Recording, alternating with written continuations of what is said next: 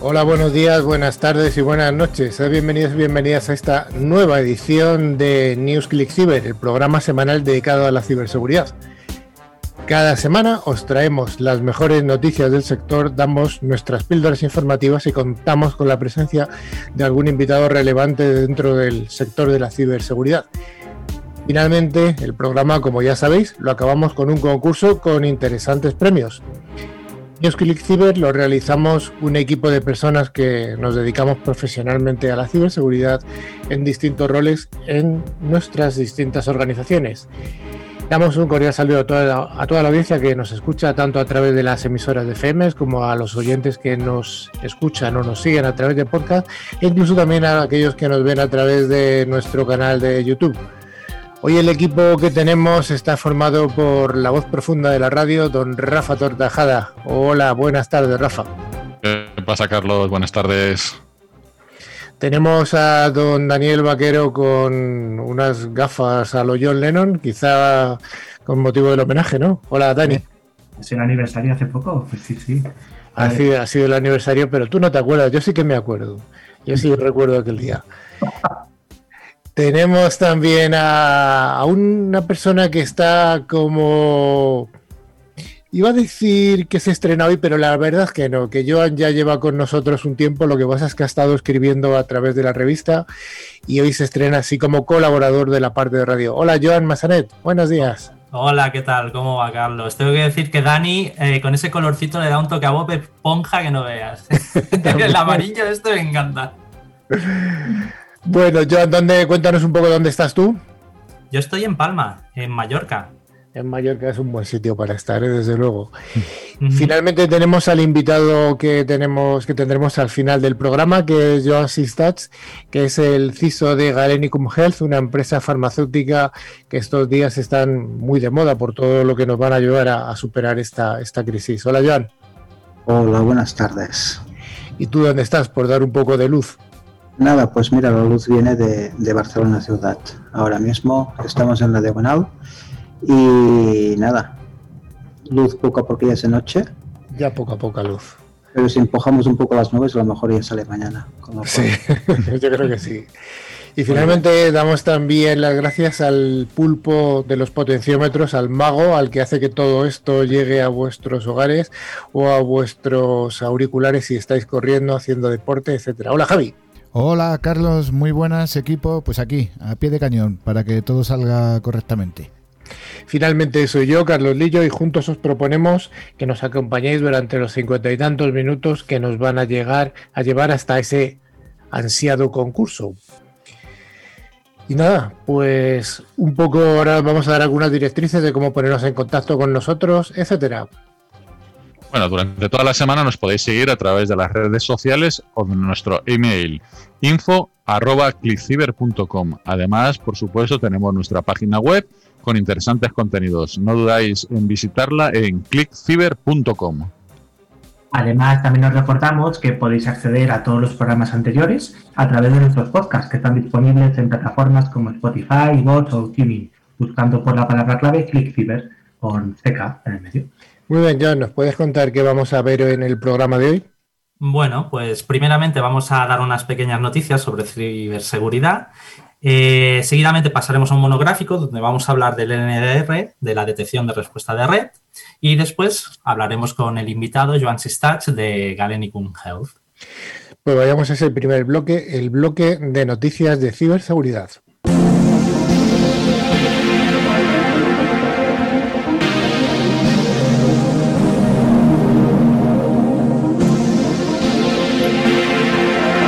Cada semana, Netscope, solución líder en protección de entornos cloud, nos trae las noticias más jugosas. Y arrancamos con la primera, que nos habla de que nos estamos acercando al final de este año marcado por ciberincidentes, no solamente por la pandemia, sino en nuestro sector por ciberincidentes. Y nos gustaría hoy contar con la exfiltración que se ha producido en el fabricante de herramientas de ciberseguridad de FireEye. Joan, ¿qué es lo que ha pasado? Bueno, pues una de las empresas de ciberseguridad más top de Norteamérica, eh, bueno, ha reconocido este pasado martes que fue víctima de un ataque eh, por un actor de amenazas altamente sofisticado, que ha robado una serie de herramientas de pruebas de penetración y que utiliza para probar las defensas de sus clientes, tales como scripts utilizados para automatizar el reconocimiento frameworks completos que son similares a las tecnologías disponibles públicamente como Cobalt Strike y Metasploit, que bueno, muchos de nosotros también utilizamos en, nuestro día a día para, para hacer los pentestings de ciberseguridad. Bueno, este ciberincidente nos recuerda al pasado WannaCry, pero ¿quién no se acuerda del WannaCry, donde hubo un ataque que exfiltró una herramienta utilizada por la NSA y que incluía además un exploit del Zero Day Eternal Blue, que luego se utilizó como arma para distribuir el ransomware WannaCry? Y eh, también han informado que se está llevando a cabo investigación tanto eh, en coordinación como el FBI como en otros socios claves como Microsoft. Según los medios estadounidenses de eh, New York Times, The Guardian o de Washington Post, parece que el FBI identifica al grupo APT-29, también conocido como Cozy Bear, como los delincuentes que han realizado este ataque. Y claro, como todos sabemos, ¿por quién está patronizado? Por SVR, es decir, el Servicio de Inteligencia Exterior. Obviamente. ¿Quién es ese servicio? Ah, de Rusia, claramente. Efectivamente. Bueno, de momento se sabe que estas herramientas de hacking todavía no han sido utilizadas para intentar explotar alguna vulnerabilidad en alguna compañía, ni que tampoco contengan exploits de tipo zero days, como comentaba Joan antes que se utilizó para WannaCry, aunque claro, quien las tenga pues podrá utilizarlas para intentar vulnerar las defensas de cualquiera y realizar pues las maldades que quieran, que quieran hacer.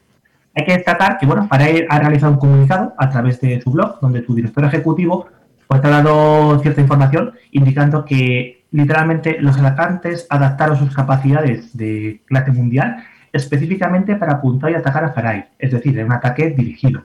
Además, decía que estaban altamente capacitados en seguridad operativa y ejecutada con cierta disciplina y enfoque. Operaron de manera clandestina, utilizaron métodos que contrarrestan las herramientas de seguridad y el examen forense. Es decir, que una combinación novedosa de técnicas no presenciadas por, por ellos mismos, por Farai o otras empresas pues, del ramo.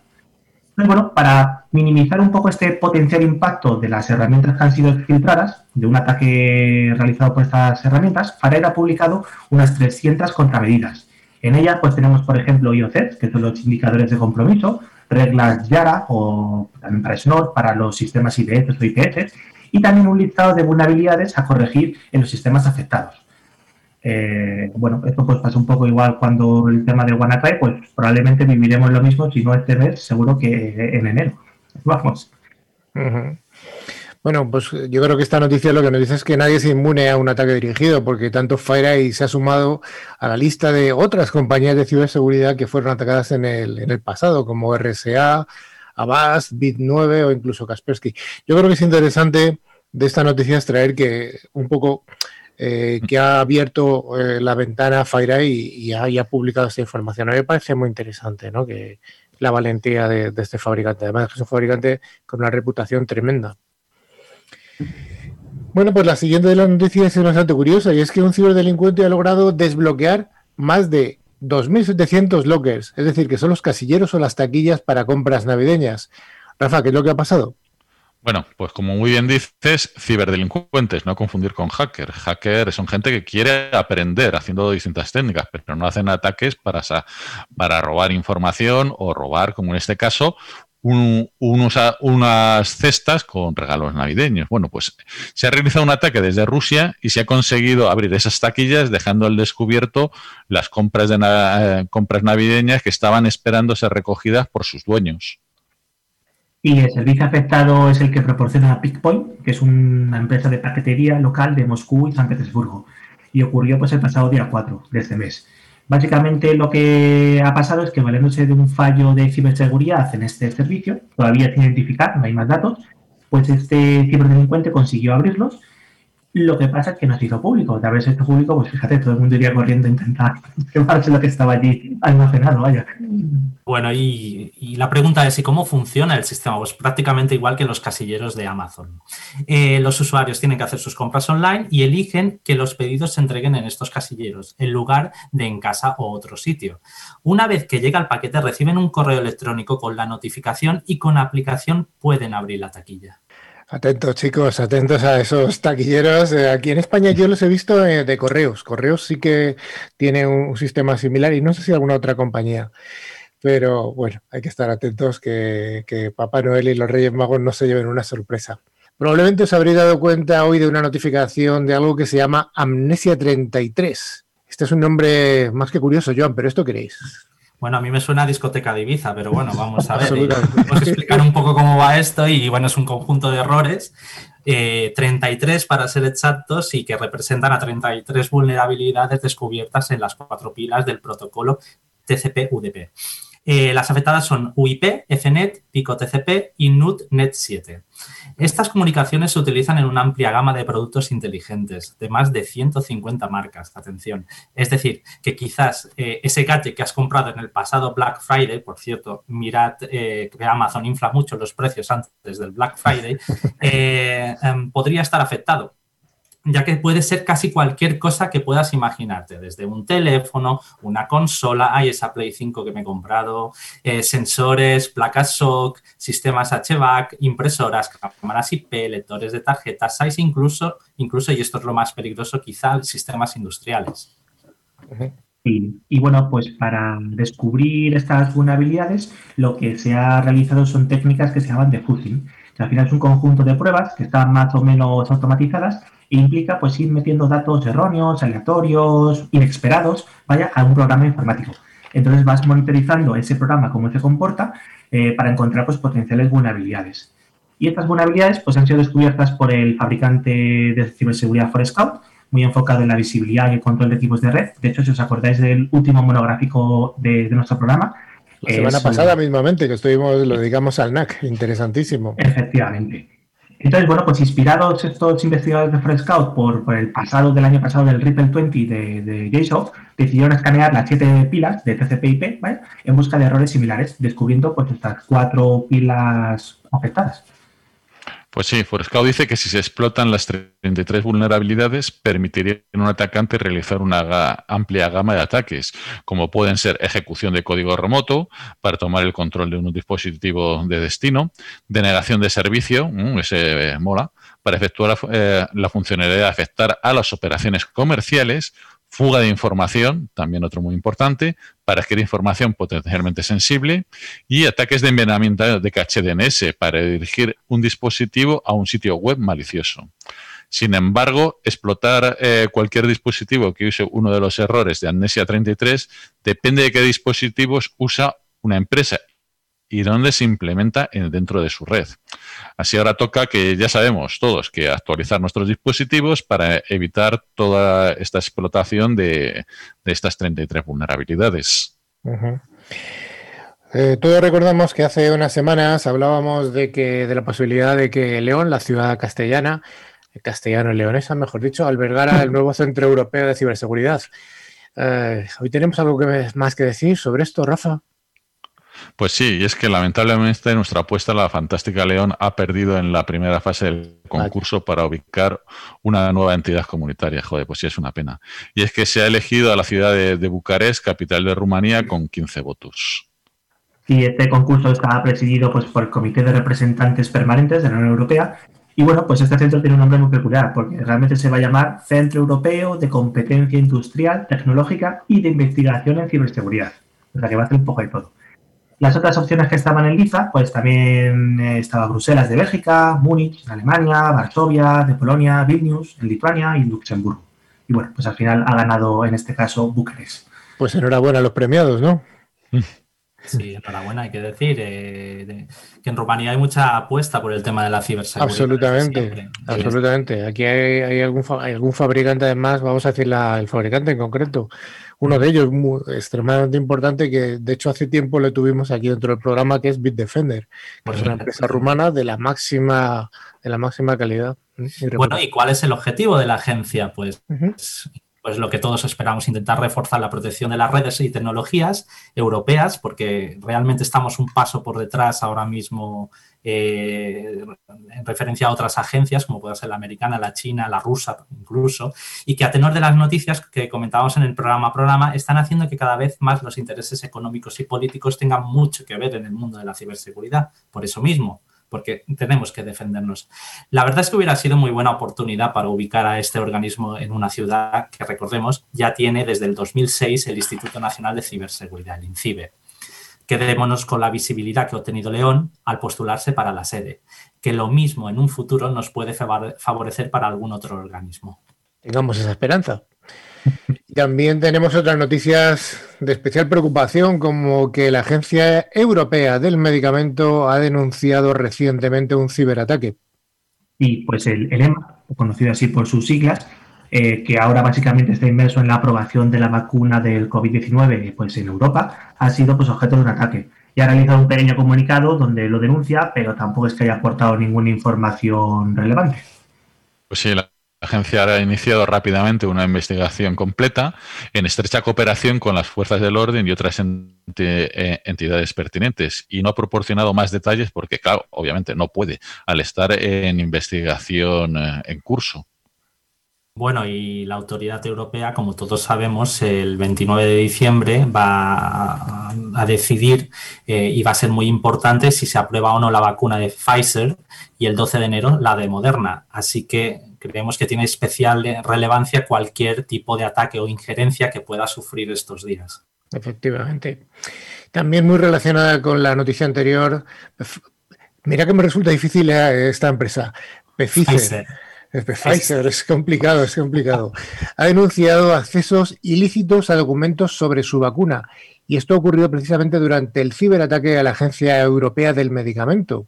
Sí, y de hecho hay otros fabricantes como AstraZeneca y Johnson Johnson, eh, o incluso a los responsables de la cadena de frío, muy importante para distribuir la vacuna, que han reconocido intentos de ciberdelincuentes por hacerse con información. Y según ellos, ataques patrocinados por nuestros actores favoritos, como no, Corea del Norte y Rusia. Rusia. Rusia, cómo no. Rusia, tu sospechosos habituales. Pues sí, eh, Pfizer ha asegurado que el ciberataque no ha afectado el plazo de aprobación de la vacuna. Pero claro, la información eh, posiblemente eh, va a poder dar pistas a, todos los que son sus competidores. Y esta vacuna, bueno, pues ha sido ya aprobada en Reino Unido. De hecho, salió pues, hace un par de días, ya que William Shakespeare había sido vacunado, cosa curiosa. y bueno, pues espera un poco hacer lo propio pues en Estados Unidos y en Europa, cuando pues la regulación de la agencia europea pues del visto bueno.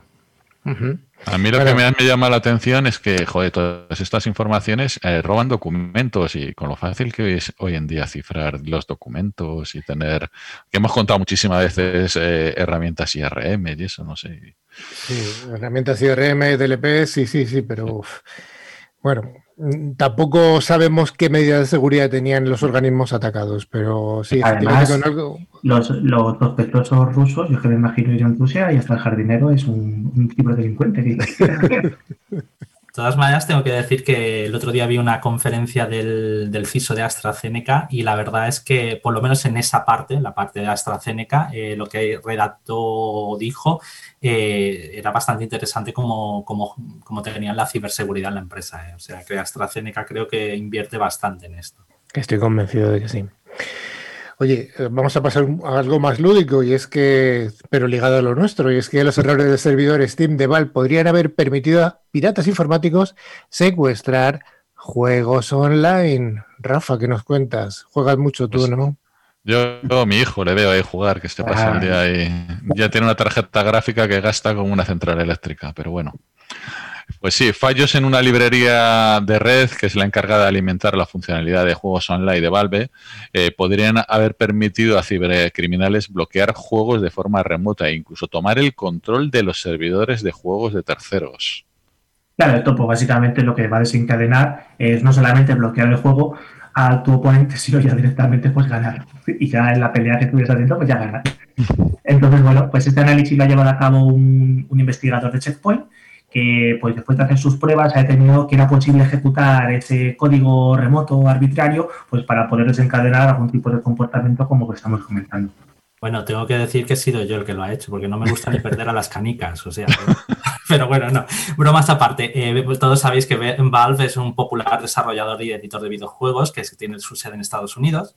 Y bueno, eh, los juegos que, muchos de nosotros incluso hemos llegado a jugar, como Half-Life, Counter-Strike, Portal, Day of Defeat, Team Fortress, Left 4 Dead y Dota, eh, son varios de los que están afectados que por cierto me llega al corazón esto porque he sido un fanático jugador del Counter-Strike cuando jugábamos en las redes en la universidad. No sé si lo habréis hecho alguno de vosotros, pero yo... Sí, yo lo que pasa es que ya me pasé al Day de Fit. Ah, sí, sí, pero joder, qué tiempos aquellos. Pues bueno, pues han publicado cuatro fallos de seguridad con sus correspondientes eh, CVs, eh, descubiertos pues, en esa biblioteca del, del GNS, del Get Networking Sockets, o el Steam Socket de Valve, vaya, una biblioteca de, redes de código abierto que proporciona pues, esa capa de transporte básica para utilizarlos en los juegos y permite pues, un poco hacer estas tareas de comunicación descentralizada, tipo peer-to-peer, pues, para dar mayor cifrado, confidencialidad, etc. Pues sí, pues eh, una vez divulgada eh, lo que es el fallo, el 2 de septiembre de, este 2020, las actualizaciones se enviaron a todos los clientes, eh, a los clientes y servidores de juego el 17 de septiembre. Pues bueno, eh, según Checkpoint, eh, algunos de los desarrolladores de juegos de terceros aún no han parcheado a sus clientes y en el día 2 de diciembre. O sea, han pasado unos tres meses y todavía no tenemos parcheados cuando está el parche disponible. ¿eh? Ay, siempre la misma historia, siempre la misma historia. parchear, parchear, parchear. Y pierde ya sabes por qué es.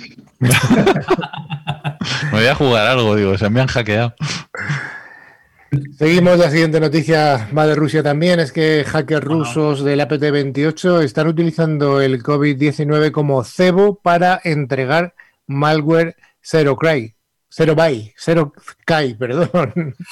que me lío. Joan, ¿qué nos cuentas? Bueno, pues cómo no, otra vez. La madre Rusia ataca de nuevo. Eh, pues el subgrupo APT28, a veces se me traba la lengua ahí con APT-ATP y bueno, también conocido como SoFaci, Sedni, Fancy Beer o Strontium, madre mía, tiene más nombres que la realeza. Ha recibido que en el panorama de amenazas con otro ataque que aprovecha la COVID-19 como señuelos de phishing, lo que indica una vez más como los cibercriminales son expertos en reutilizar los eventos mundiales actuales para su beneficio, el uso de la ingeniería social que todos sabemos.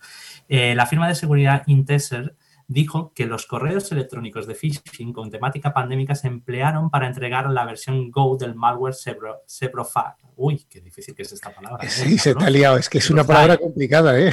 O, o o Sí, el caso es que este malware, ya ve cómo se decirlo, ¿eh?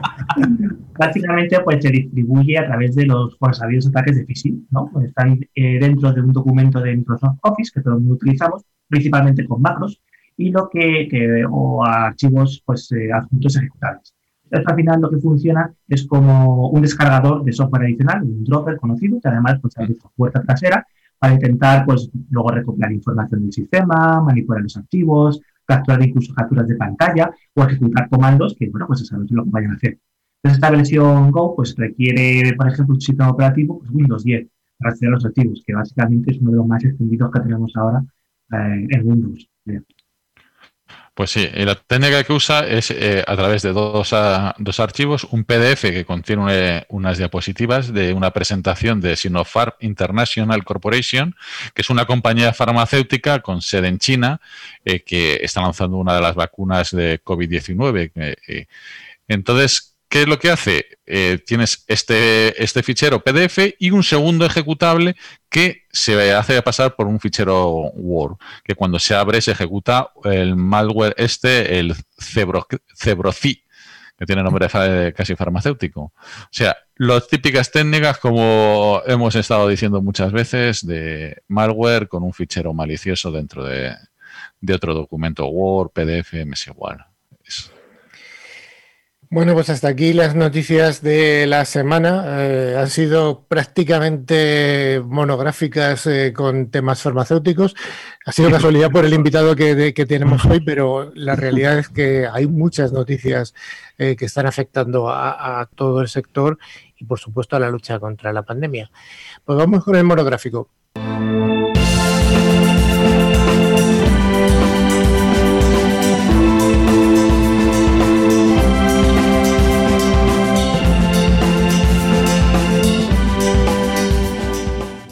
Los NDR, Network Detection and Response o detección y respuesta de la red, es una terminología bastante nueva. Carner estableció la categoría de la solución NDR en este mismo año, en el año 2020, cambiando el nombre de lo que antes denominaba análisis de tráfico de red o el NTA. La evolución de la categoría subraya la creciente importancia de las capacidades de detección y respuesta, las cuales pueden incluir respuestas más o menos automáticas, como puede ser enviar un comando a un firewall para que elimine el tráfico sospechoso, o respuestas manuales, como puede ser la búsqueda de amenazas, o, por supuesto, la, respuesta ante incidentes. Rafa, ¿cómo, ¿cómo está evolucionando o qué nos puedes contar del NLTR?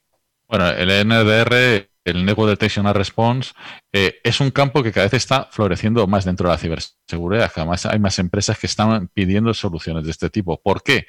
Porque permite a las organizaciones monitorizar el tráfico de red en busca de actores maliciosos, de todos los, todos los sospechosos que, que pueda haber por tu, por tu red.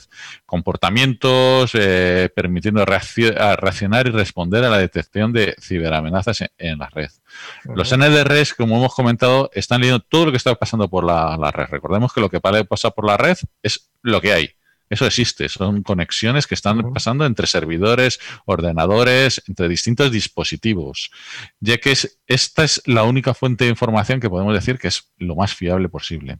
Además, eh, tienen visibilidad de lo que está pasando tanto en tiempo real en la red y están analizando en tiempo real qué es lo que está ocurriendo. Esto significa que lo que te transita por la red eh, de tu organización es lo que está ocurriendo. No hay posibilidad de enmascarar una acción a nivel de red. Las conexiones está claro que, está claro que los malos cuando logran infectar un equipo, un servidor o lo que sea, no se quedan ahí parados, sino que lo que hacen una de sus misiones es como un virus biológico expandirse, ¿no? Por la red.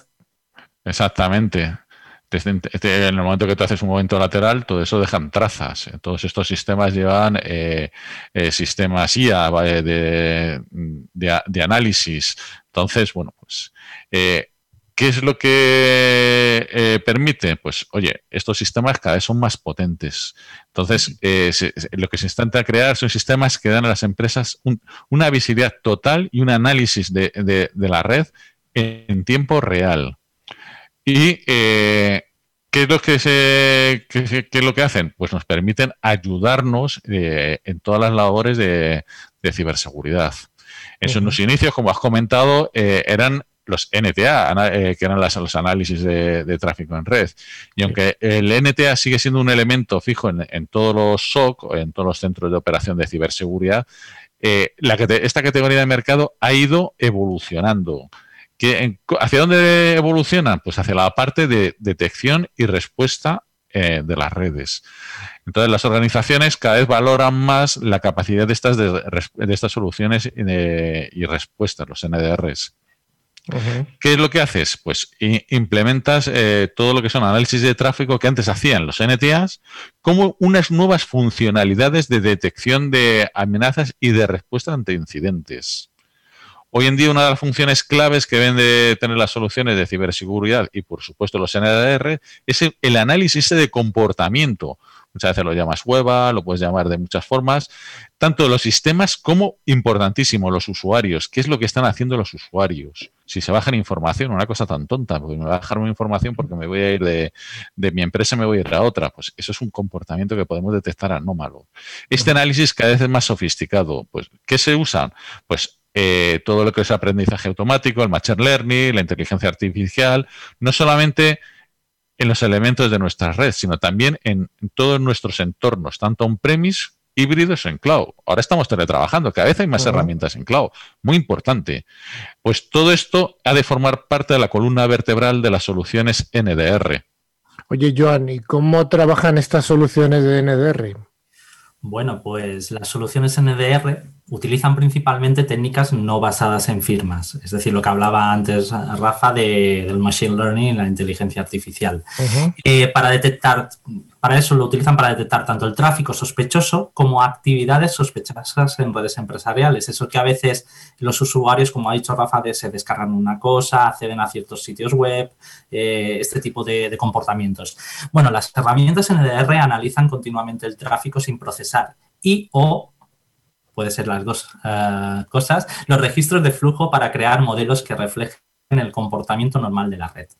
Como decimos, un básico de los NDR sería la captura y el análisis completo de paquetes. Cuando las herramientas NDR detectan patrones de tráfico sospechoso, generarán unas alertas. Además de supervisar el tráfico de norte a sur que atraviesa el perímetro de la empresa, las soluciones NDR también pueden controlar las comunicaciones de este a oeste, ¿Cómo? Mediante el análisis del tráfico desde sensores de red colocados estratégicamente en nuestra red. Una vez que nuestro sistema NDR ha detectado una actividad sospechosa, además de comunicarlo en el sistema y alertar a los técnicos de ciberseguridad, se deben realizar acciones de remediación.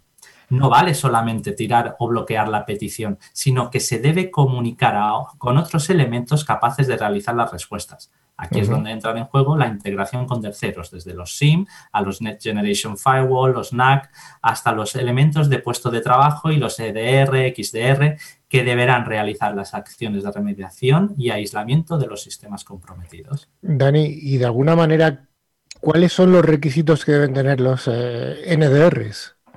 Bueno, pues principalmente visibilidad, es decir, poder realizar todo el tráfico de red que podamos y esto es básico, ¿no? Porque no podemos securizar lo que no podemos ver. Entonces, eh, cuando estamos hablando de dar esta visibilidad, hablamos de lo que se conoce el tráfico norte-sur, es decir, este tráfico que entra de nuestro perímetro y que sale, pues, típicamente a través de un firewall perimetral, por ejemplo. Así también, pues el tráfico necesario para poder ver, supervisar y analizarlo es el tráfico que se conoce como este-oeste, el que se va moviendo lateralmente a lo largo de la red. De esta manera, pues por ejemplo, podemos detectar esos movimientos laterales y puede hacer, por ejemplo, pues un malware. Además, no solamente vamos a poder tener que visualizarlo, sino que el NDR lo que tiene que hacer es, es la capacidad de modelarlo. ¿Esto qué significa? Poder construir un modelo de comportamiento para que cuando se produzca algo fuera de ese comportamiento habitual, automáticamente nos salte una alerta y se desencadene una remediación.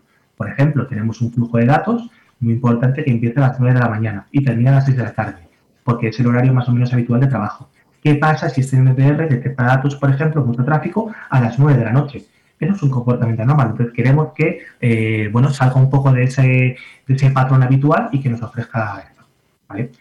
Por supuesto, bueno, pues estas técnicas de análisis basados en comportamiento, es decir, tenemos muchas herramientas que detectan basado en firmas, pues oye, vayamos un pasito más allá, utilicemos algoritmos heurísticos para poder detectar este tipo de comportamientos. Y luego algo muy importante, poder remediar. Es decir, de nada sirve alertar que luego no podemos ejecutar alguna acción de manera más o menos automática. ¿no? Pues entonces esas capacidades de respuesta automática, ya sea a través del propio NDR o incluso interactuando con terceros, pues sí. una herramienta hardware, endpoint o lo que sea, pues que podamos desplegar una respuesta automática. Hombre, yo, yo destacaría, el otro día estuve yo eh, tratando con un CISO de, de, una entidad bancaria y me decía que, que claro, que estas técnicas, que hacer un modelado de comportamiento que era bastante complicado. Dice, porque mira, nosotros en el banco, pues tenemos el, el, análisis de comportamiento, no vale el semanal siquiera, hay que ir al mensual o más de mensual, porque hay tareas que se hacen eh, con periodicidad mensual. La gente mira la nómina una vez al mes. La gente, hay una serie de, de modelados de estos que no vale un modelado diario tan sencillo, no, no, hay que, hay que hacer un afine mucho más, mucho más fino, dependiendo además del tipo de negocio. Rafa, ¿y tú ¿Crees que todos los elementos que ha contado Dani son los necesarios o añadirías algo más? Bueno, yo eh, incluiría unos básicos que para mí, en mi humilde opinión, me parece que ahora mismo son esenciales, como el análisis de las comunicaciones cifradas, incluyendo TLS 1.3, que ese es el gran reto. Es el gran reto. Y ahora mismo con todo lo que estamos viviendo, pues lo hemos comentado antes, eh, soporte para entornos mixtos. Ya nadie tiene un data center para mí.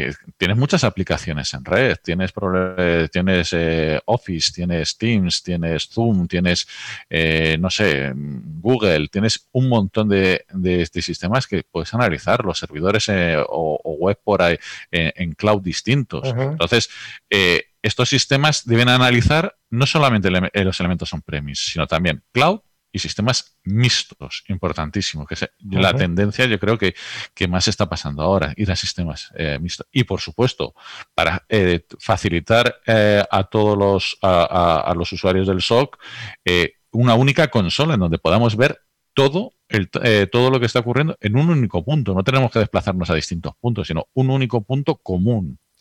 Y luego, importantísimo, una vez que se ha producido un incidente, sea de cualquier empresa, eh, ¿qué es lo que se hace? Un análisis eh, forense a posteriori. Tienes que ver qué es lo que ha pasado. Tienes que guardar métricas y poder analizar qué es lo que ha pasado ahora, eh, hace 15 días o hace un mes y poder llegar a una conclusión. Efectivamente. Entonces, estos equipos, bueno, necesitan tener mucha visibilidad, pues para poder detectar todo lo que está ocurriendo en la red, que no haya esos puntos ciegos, porque si no podemos ver, pues no podemos realizar nada, básicamente, ningún tipo de análisis. Y además, esas partes que habéis comentado, esas capacidades de análisis de comportamiento, pues es bastante fundamental, ¿no? Para poder detectar anomalías antes de que desencadenen en un ciberincidente, que es un poco la idea, ser lo más proactivos posible y no solamente reactivo, para un incidente entonces actuar y hacer lo que tengamos que hacer, ¿no? Entonces, bueno, pues eh, también hay, hay algunas empresas que, se plantean pues, un, dilema ¿no? de hacia dónde quieren, quieren invertir o por dónde quieren seguir. A través de sistemas NDR que te hacen ese análisis de red eh, y una remediación, o quizás también sistemas SIEM, porque pueden pensar que un sistema de una herramienta SIEM aglutina también todos estos eventos de seguridad de, de las distintas herramientas de seguridad que tengamos, y bueno, puede parecer que hacen algo bastante similar. Y al fin y al cabo no son, no son competidores ni mucho menos. Al final son ah, herramientas que proporcionan distintas capacidades muy interesantes para la manera de trabajar en conjunto. ¿no? Este NDR puede detectar patrones o anomalías o comportamientos sospechosos, se lo puede comunicar el CIEM, en el CIEM puede correr esa información con otros elementos de terceros, con otros eventos de seguridad, etcétera, y luego puede desencadenar algún tipo de acción. ¿Dónde? Pues, por ejemplo, en tu endpoint. Es decir, tener las tres patas, ¿no? Este análisis de red, este análisis del propio endpoint, donde incluso remediar, y por supuesto un análisis orquestador integral que nos lo puede dar, como por ejemplo una plataforma de tipo SIEM. Incluso hay funciones que se me ocurre que pueden estar incluso solapadas, porque por ejemplo un NAC también va a dar mucha información de visibilidad. O sea, realmente, como hemos dicho muchas veces en el programa, no hay una varita mágica de la seguridad que solucione todo, no hay un conjunto de soluciones, hay que ver en cada organización o cada empresa cuáles son las que encajan mejor y las que puede pagar, que esa es otra, porque esto no es, todo tiene un precio. La, pregunta es, ¿qué precio tiene tu seguridad? claro, sí, sí.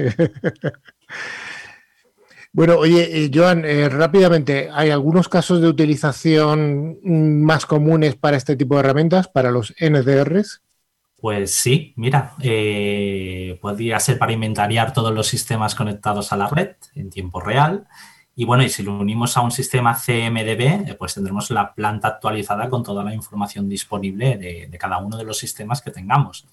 También para monitorizar los datos o elementos sensibles, saber quién, cuándo, desde dónde se accede a un recurso sensible y, claro, actuar en consecuencia. Eso es básico en muchas organizaciones.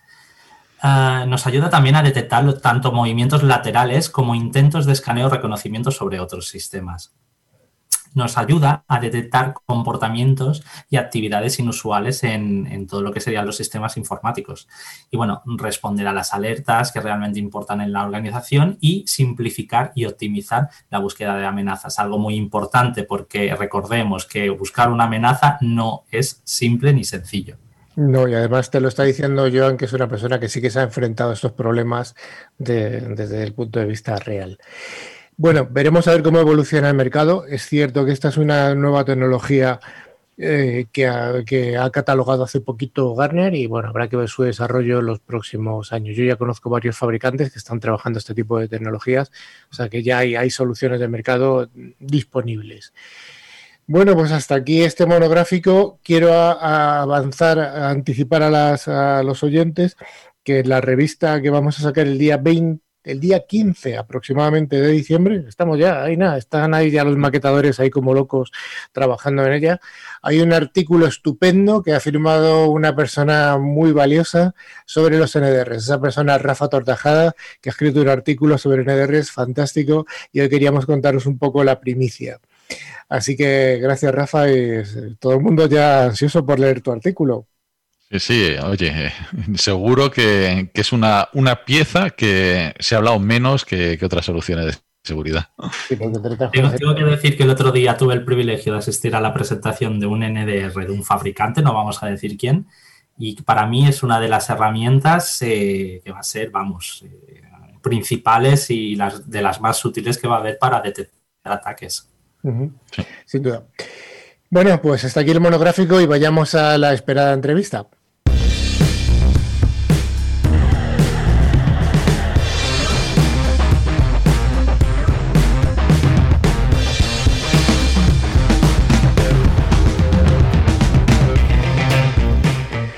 Pues como hemos anunciado al principio del programa, hoy teníamos dos Joan en el programa. Estaba Joan Massanet como uh, colaborador y tenemos a nuestro invitado del día que es Joan Sistats, que es el CISO de Galenicum Health.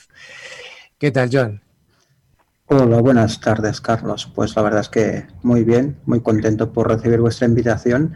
Y nada, simplemente un pequeño matiz. Yo, aparte de ser el CISO de Galenicum, también soy el CIO, con lo cual tengo unos cuantos sombreritos encima de mi cabeza, aparte de intentar lidiar con todo lo que hemos estado hablando y habéis debatido perfectamente a, a nivel de lo que hoy en día es la actualidad, que no deja de ser más que la seguridad y los ataques y los constantes robos y transmisiones de datos. Fíjate una cosa, cuando empezamos el programa este ya hace ya dos años y medio, eh, bueno, pues la ciberseguridad era un tema que conocíamos nosotros, la gente que, nos dedicamos a ella, la gente de IT, por supuesto, como es tu caso, como CIO o CISO, eh, pero no estaban los medios masivos. Y es que era en todos los telediarios, en todos los periódicos, prácticamente en primera plana, ataque a no sé quién o ciberataque a tal, es algo que está del orden del día. Entonces, es, realmente se ha convertido en, en, algo que la gente habla de ellos, habla de los hackers. Intentamos aquí aclarar mil veces que un hacker no es lo mismo que un ciberdelincuente, no tienen nada que ver. Pero bueno, Joan, ¿Tú trabajas en una empresa de qué tipo? Pues bueno, ah, yo trabajo en una empresa de tipo farmacéutico sobre todo. Nos dedicamos a, la venta y distribución de principio activo, de lo que se denomina API, y también ah, vendemos para terceros y para cliente final pues medicamentos de marca genérica para terceros y de marca propia para cliente final. En este caso, nuestro mercado está Ah, en todo el mundo, podríamos decir, haciendo hincapié a nivel de, marca directa nuestra en Latinoamérica, sobre todo países como Chile, Colombia, Perú, Ecuador, ah, pues tiene notoriedad nuestra, nuestra marca que se llama Vitae y por otro lado, ah, pues a nivel de genéricos abastecemos a alrededor de un 40% del total de la población española en términos de paracetamol, por ejemplo, con lo cual durante la pandemia pues ah, nos, nos, no nos podemos quejar de cómo nos, nos ha ido. Esto, ¿qué quiere decir? Que a nivel tecnológico implica estar ah, en posiciones top. ¿Por qué? Ah, porque el volumen de datos y las transacciones son tan grandes que tienes que estar observando constantemente qué es lo que pasa en la red. Hoy en día el COVID lo único que ha hecho, más que transformar, ha sido llevar a un tercer nivel las transacciones personales, económicas y de negocios. Y la red lo ha absorbido todo. Antiguamente se decía que el papel lo, lo, aguantaba todo, ¿no? Pues ahora es la red quien lo aguanta todo. Sí. Y aquí tenemos que ir con cuidado. Y nosotros en Galenicum, sobre todo, como corporación que somos, ah, el grupo Galenicum tiene siete unidades de negocio diversificadas en, distintos, ah, en distintas tipologías de negocio, una de ellas, como bien he dicho, pues la marca eh, Vitae ofrece medicamento de nuestra propia marca en mercados de Latinoamérica, por ejemplo, pero tenemos otros que nos dedicamos, pues, por ejemplo, a, temas de food, de alimentación, a temas de, del suelo a nivel agrícola para fertilizantes y todo esto, entre otros. También eh, tenemos una sección muy marcada de temas eh, de animales de compañía, por ejemplo. Luego todo esto te hace tener muchos inputs de distintos sectores, de distintos ámbitos de negocio y una amalgama muy fuerte de información. Claro, el análisis de toda esta información, si, si nos paramos a pensar y decimos, stop, ¿dónde estamos? No? ¿Qué pasa en el mundo y cómo recibimos nosotros ataques? Pues bueno, hemos tenido ataques. ¿Cómo los hemos minimizado? a, veces yo digo que con rezando a la Virgen. Sí, sin duda. ¿Por qué? Pero el también, ¿no? Es así. O sea, es que hay, hay amalgama de, de, situaciones, ¿no? ¿Por qué? Es que tenemos que divulgar más. Yo siempre he dicho que nosotros, los tecnólogos, los informáticos, utilizamos lenguajes que cada día nos estamos acostumbrando más a hacer un matching, ¿no? Nos está ayudando todo. La, propia, el propio progreso nos ha llevado a nuestras casas, pues palabras como smartphone. Hace 10 años nadie sabía lo que era un smartphone, como quien dice, hoy sí que lo sabe. Lo mejor de todo es que, claro, todo el mundo lo sabe, pero el daño que puede llegar a hacer un smartphone hablando de datos no tiene final. Luego, claro, esto, ¿cómo caray lo trasladamos a una sociedad que está embaucada con todo el progreso y todo el avasallamiento que tienen a nivel de inputs de anuncios para comprar, eh, posicionamientos que te indican, venga, si haces esto vas a ganar más. Y todo está en ganar, ganar, ganar, ganar y en intentar tener una vida súper mega guay. Y al final te das cuenta que lo que estamos es enganchados a un móvil sin comunicarnos y estamos dejando de banda el lado humano, la persona. Luego, ¿qué misión nos queda a los tecnólogos donde empezamos desde pequeñitos a estudiar una técnica que solo entendíamos nosotros, donde ya hemos crecido desde un punto de vista un poco marginados porque nos hemos sentido a veces los raros de la película? Y ahora de repente nos encontramos en que el mundo está utilizando lo que nosotros, como quien dice, hemos creado. Hemos pasado un poco de los, de los malos a los guays, ¿no? Estamos pasando prácticamente. Pero es chungo, porque claro, ¿cómo, ¿cómo adaptamos el lenguaje? ¿Cómo decimos a la gente que esto está muy bien, pero que tenemos que utilizarlo con conciencia?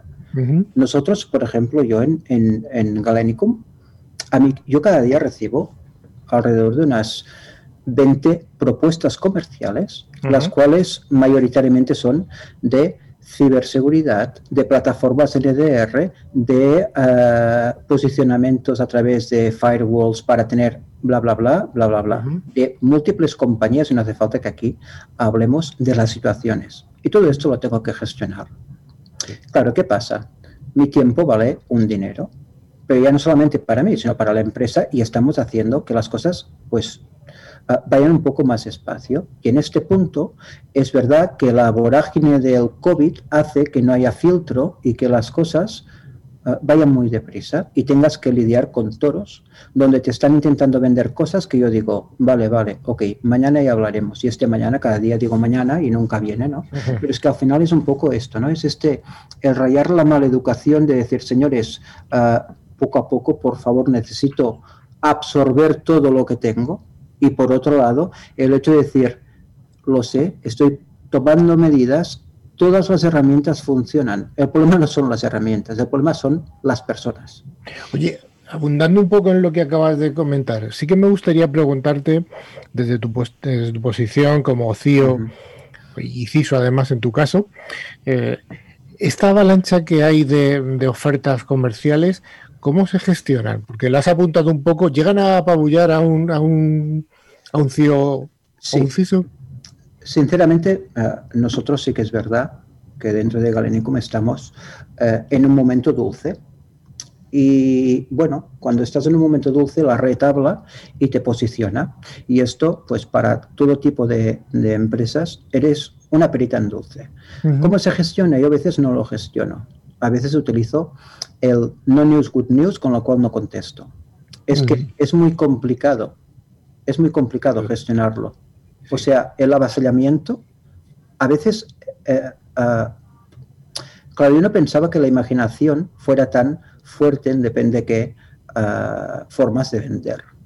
Pero de hecho debería de ah, conversar con personas comerciales de los años 1900, por ejemplo, para que me explicaran las astucias que habían antes para vender las ruedas en los carromatos, ¿no? Y que te decían seguramente, se te ha deshinchado la rueda, cuando era de hierro y de madera pero seguro que había alguien que quería venderte una rueda porque se te había deshinchado. Y seguro que había alguien que la compraba. Luego, eso es un poco el símil, ¿no? Decir, estamos con tanta información. Hay, también hay, hay un, un, tema muy importante y es que enseguida se detecta la gente que quiere vender y la gente que lo que quiere es ofrecerte. Y aquí sí que es verdad que, uh, con poco esfuerzo enseguida detectas y puedes hacer una gran criba y quedarte con la gente que te quiere ofrecer o colaborar, ¿no? Que te dice, mira, uh, todo eso está inventado, tenemos hoy en día, por ejemplo, uh, tecnología NDR. A mí he hecho varias pruebas de concepto, podemos ver lo que queramos dentro de la red, podemos saber lo que queramos. Otra cosa es si es lícito o no. Otra cosa es si la compañía apoya estas praxis, si es una buena praxis o no. Nosotros en Galenicum tenemos una cosa muy importante, que creemos en las personas. Nuestro lema es Believe in Life, que quiere decir creemos en la vida, o sea, realmente somos personas y la empresa es muy humanitaria en este aspecto. Con lo cual, sí que es verdad que yo internamente tengo uh, muchas disputas a la hora de plantearme, depende qué, uh, pues, aplicaciones uh, introducir en una compañía para salvaguardar la información. Y eso es muy importante. Porque... otra, otra cosa que sí que me gustaría que trataras es, eh, seguro que tratas con un montón de sistemas, un montón de aplicaciones, con un montón de... Al final, y al final de todo están las personas. ¿Tú cómo crees que debe ser el balance entre lo complejo y lo simple? En el sentido de, tienes muchas herramientas, como has dicho, seguro que tienes un montón de redes, un montón de servidores, un montón de cosas. Sí. ¿Crees que es interesante que eso suba o que baje? ¿Que vayamos a lo más simplificado o algo más complejo porque hay más funcionalidad? Yo soy un amante, lo siento, pero soy un amante de la simplicidad. Para mí, uh, haz las cosas sencillas y vivirás mejor. Lo que pasa es que esto uh, es muy complicado. Luego, tener la capacidad de hacer las cosas con poco es uh, una suerte y en esto tienes que focalizarte. Yo al menos siempre intento de hacer las cosas muy sencillamente. Intento de uh, abstraerme de, de, del sobrecargo de aplicaciones. No sirven para nada tantas aplicaciones. Lo único uh -huh. que hacen es confundir al final. Yo creo más en una buena transversalización de las cosas, donde todo el mundo se aprovecha de un fin común, de, un, de la misma plataforma, de los mismos conceptos, y luego bajas al detalle de cada por ejemplo, en nuestro caso, de cada unidad de negocio, ¿no? donde sectorizas directamente el conocimiento y te lo llevas al detalle que tú quieres. Pero la base es la misma para todo el mundo. ¿Por qué? Porque tenemos que tener en cuenta de que las personas, nuestro, uh, nuestro tiempo de aprendizaje, nuestro tiempo de usabilidad es distinto en cada una de ellas. Si les avasallamos en múltiples plataformas, tardaremos mucho en tener el famoso engagement del usuario, uh -huh. porque siempre perderás por un sitio o por otro. Por uh -huh. esto, creo yo que tenemos que ser muy simples y focalizarnos en la persona.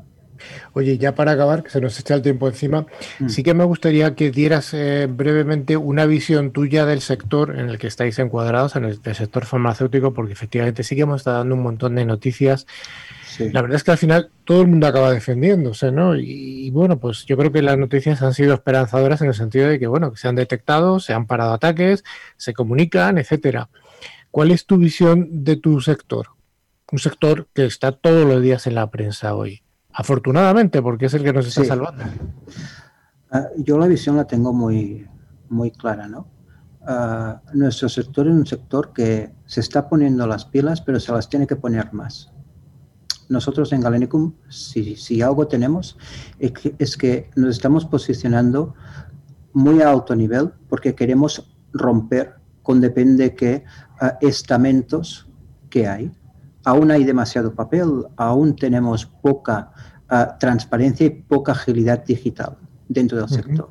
Si no tenemos una buena ah, agilidad digital a la hora de transaccionar las cosas, no podremos evolucionar. Y es aquí donde tenemos que hacer push. Tenemos que ser mucho más ágiles, tenemos que empezar a, a realizar todos los procesos que tenemos dentro del sector un poco más digitales y homogéneos, pensar un poco más en grande y hacer que las cosas fluyan un poco mejor. Yo creo que al final es, es, un poco el resumen ah, que deberíamos aplicarnos todos en petit comité y a grosso modo, ¿no?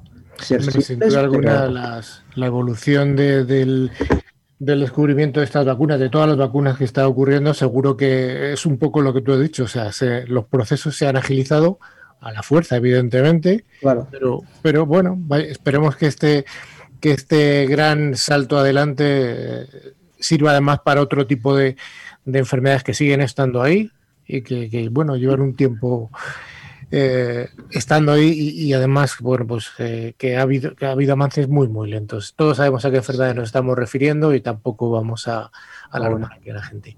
Sí, al final lo que se trata es hacer las cosas bien, eh, cooperar más y, ser más digital makers en este punto y a partir de aquí que surjan las, las, las vacunas que han surgido.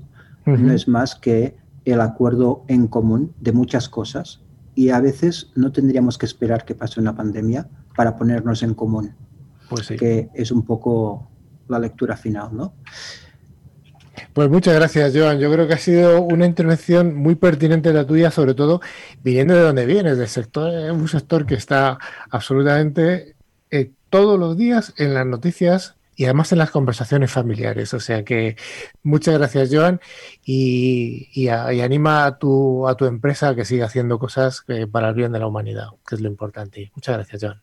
Muchas gracias a vosotros y bueno, nada, simplemente Ah, en eso estamos, en hacer las cosas mejor, pensar siempre en la persona y hacer de la vida pues un espacio donde podamos ser felices todos. Gracias.